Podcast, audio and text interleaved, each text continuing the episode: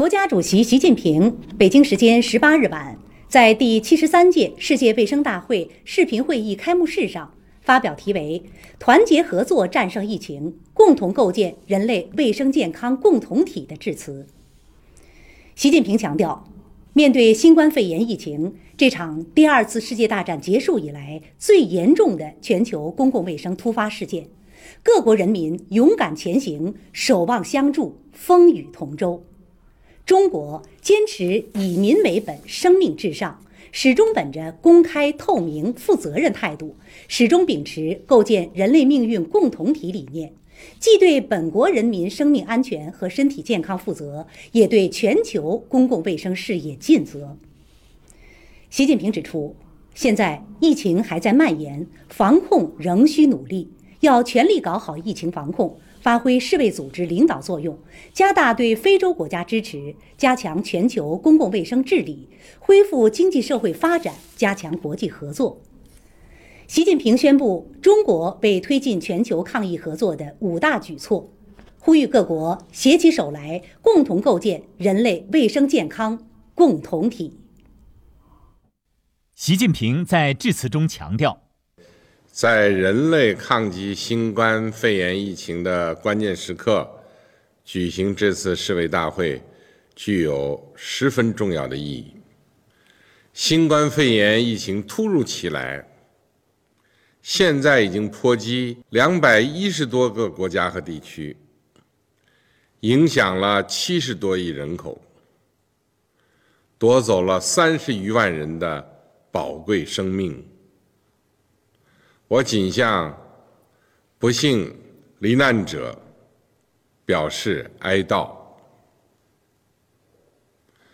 向他们的家属表示慰问。习近平指出，人类文明史也是一部同疾病和灾难的斗争史，病毒没有国界，疫病不分种族。面对来势汹汹的疫情。各国人民勇敢前行，守望相助，风雨同舟，展现了人间大爱，汇聚起同疫情斗争的磅礴之力。习近平强调，经过艰苦卓绝努力，付出巨大代价，中国有力扭转了疫情局势，维护了人民生命安全和身体健康。中方始终本着公开、透明、负责任的态度，及时向世卫组织及相关国家通报疫情信息，第一时间发布病毒基因序列等信息，毫无保留同各方分享防控和救治经验，尽己所能，为有需要的国家提供了大量支持和帮助。习近平指出，现在疫情还在蔓延，防控仍需努力。我愿提出以下建议：第一，全力搞好疫情防控，这是当务之急。我们要坚持以民为本、生命至上，科学调配医疗力量和重要物资，在防护、隔离、检测、救治、追踪等重要领域采取有力举措。尽快遏制疫情在全球蔓延态势，尽力阻止疫情跨境传播。要加强信息分享，交流有益经验和做法，开展检测方法、临床救治、疫苗药物研发国际合作，并继续支持各国科学家们开展病毒源头和传播途径的全球科学研究。第二，发挥世卫组织领导作用。在谭德赛总干事带领下，世卫组织为领导和推进国际抗疫合作做出了重大贡献，国际社会对此高度赞赏。习近平强调，当前国际抗疫正处于关键阶段，支持世卫组织就是支持国际抗疫合作，支持挽救生命。中国呼吁国际社会加大对世卫组织政治支持和资金投入。调动全球资源，打赢疫情阻击战。第三，加大对非洲国家支持。发展中国家，特别是非洲国家，公共卫生体系薄弱，帮助他们筑牢防线，是国际抗疫斗争重中之重。应向非洲国家提供更多物资、技术、人力支持。中国已向五十多个非洲国家和非盟交付了大量医疗援助物资，专门派出了五个医疗专家组。目前，常驻非洲的四十六支中国医疗队正在投入当地的抗疫行动。第四，加强全球公共卫生治理。人类终将战胜疫情，但重大公共卫生突发事件对人类来说不会是最后一次。要针对这次疫情暴露出来的短板和不足，完善公共卫生安全治理体系，提高突发公共卫生事件应急响应速度，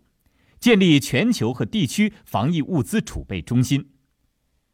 中国支持在全球疫情得到控制之后，全面评估全球应对疫情工作，总结经验，弥补不足。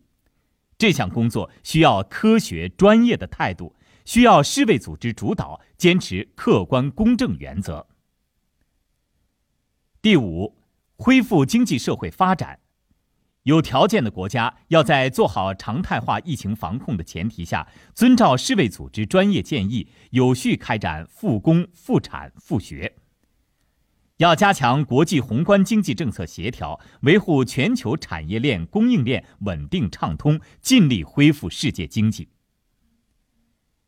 第六，加强国际合作。人类是命运共同体，团结合作是战胜疫情最有力的武器。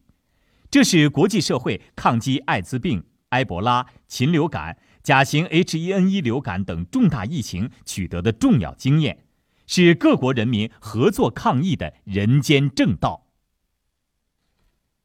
习近平强调，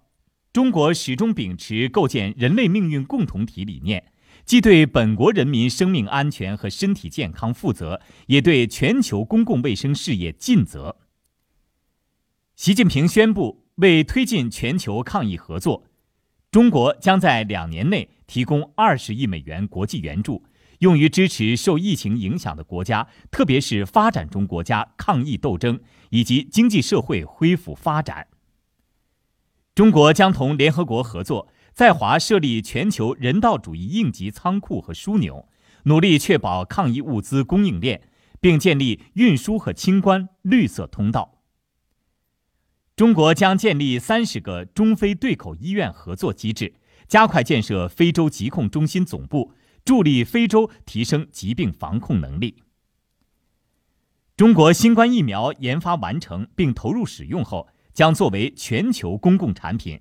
为实现疫苗在发展中国家的可及性和可担负性做出中国贡献。中国将同二十国集团成员一道落实暂缓最贫困国家债务偿付倡议，并愿同国际社会一道加大对疫情特别重、压力特别大的国家的支持力度，帮助其克服当前困难。习近平最后呼吁：让我们携起手来。共同佑护各国人民生命和健康，共同佑护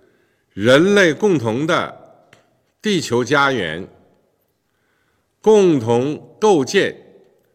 人类卫生健康共同体。联合国秘书长和其他国家领导人在致辞中均表示支持多边主义，支持世卫组织作用。支持加强国际社会抗击疫情的协调与合作。